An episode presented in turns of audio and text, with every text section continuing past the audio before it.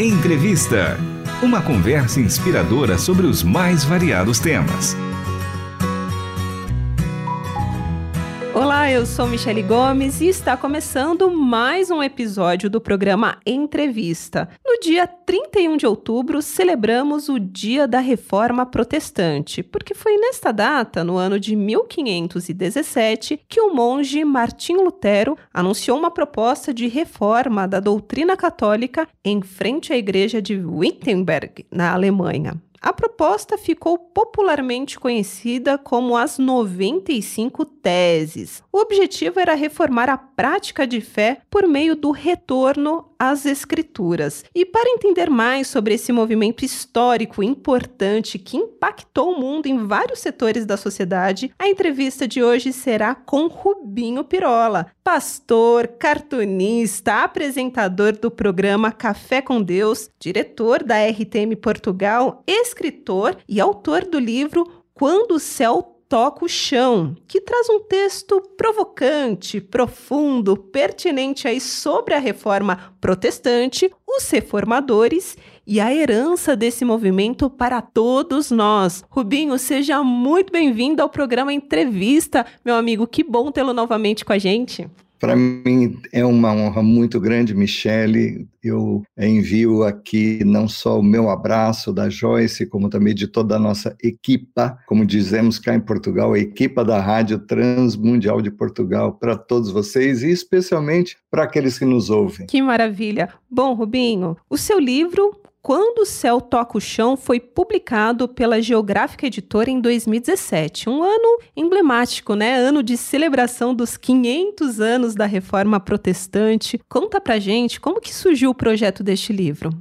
Querida, bom, eu, é, antes de mais nada, né, nesses quando celebramos naquela altura os 500 anos, cinco séculos desse movimento tão importante para a cristandade do globo, do planeta, não só aqui para a Europa, como para todos nós, eu senti que eu tinha de fazer alguma coisa. Na realidade, não é um livro ah, exaustivamente histórico, no sentido de, de traduzir a grandeza desse movimento, mas eu quis uh, trazer em poucas páginas, né, em poucas palavras, se bem que também, para quem conhece o meu trabalho, sabe que eu não posso nem ser chamado de escritor, porque eu mais desenho do que escrevo. Né?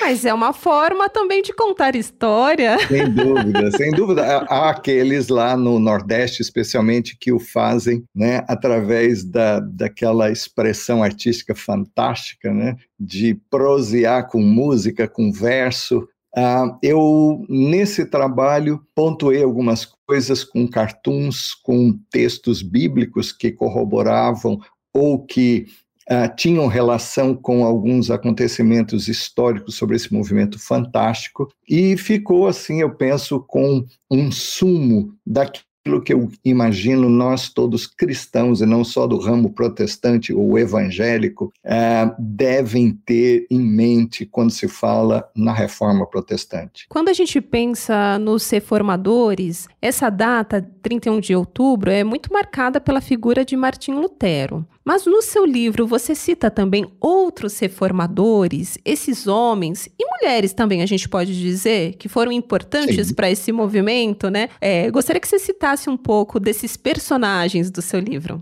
Tá bem, é importante nós é, pontuarmos mesmo que a reforma protestante não foi um movimento é, inédito dentro da história da cristandade. Vamos relembrar uma, algumas coisas. É, nós lemos que a igreja primitiva, pelo menos dos escritos neotestamentários, nós vemos o registro daqueles, das primeiras comunidades surgindo, que de um grupo de amigos lá de Jerusalém, Jerusalém chega à Europa como uma instituição, como uma estrutura e mais pesada e eu diria até perversa, a história prova-o, quando ela deixa as bases da fé aquilo que fundamenta a nossa fé cristã e que tem as raízes no Antigo Testamento, depois no Novo, aquilo que foi completado, não é isso, na no cânon sagrado, nós vemos que ao deixarmos as escrituras,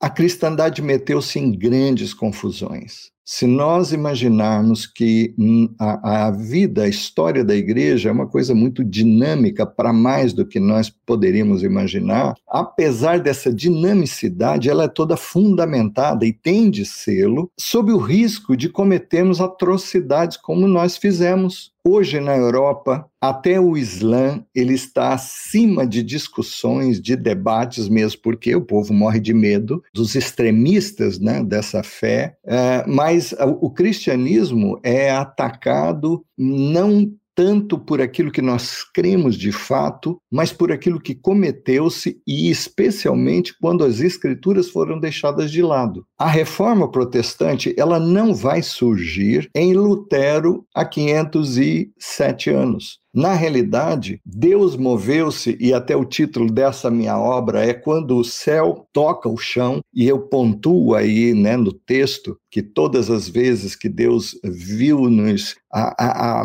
a desviar-nos tão, tão fortemente daquelas bases que ele nos deixou como regra de fé e prática, ele interviu. Foi assim na fé né, dos hebreus e completada na vinda de Cristo, mas nós vemos até no Novo Testamento, no esforço dos autores bíblicos, dos apóstolos e tudo mais, é, sempre nos exortando para que nós voltássemos aos fundamentos da fé. Então, nós sabemos que, é, e eu faço até uma questão de pontuar cristianismo com o evangelho, posto que o cristianismo é essa coisa ideológica, fruto de uma estrutura perversa, até eu diria, e da qual nós não estamos isentos nas nossas igrejas chamadas evangélicas ou reformadas hoje em dia, quando essa estrutura ganha primazia sobre os fundamentos da fé. Então, quando nós nos afastamos desses fundamentos da nossa fé, nós perseguimos os contrários, nós os torturamos, nós estupramos, nós matamos, assassinamos e pior, em nome de Deus. Então, hoje eu pontuo bem: cristianismo é uma coisa, evangelho totalmente outra. Mas respondendo, Michele, ah, o movimento não surgiu ali, mas já no século XII, por exemplo, Deus levanta um homem chamado Pedro Valdo, que era um francês de Lyon, que era um cara muito rico, deixou todas as coisas na busca de uma fé baseada nas escrituras, e não foi sem razão que ele traduziu, uh, foi responsável pela primeira tradução da Bíblia para a língua do, do, do francês da época, o francês provençal. Ele é, criou um movimento que hoje é chamado de Irmãos Valdenses, um pessoal que foi chamado justamente, lindamente, de Canaã dos Alpes, posto que eles sobreviveram escondidos nos Alpes, e até hoje esse grupo existe em, na Itália,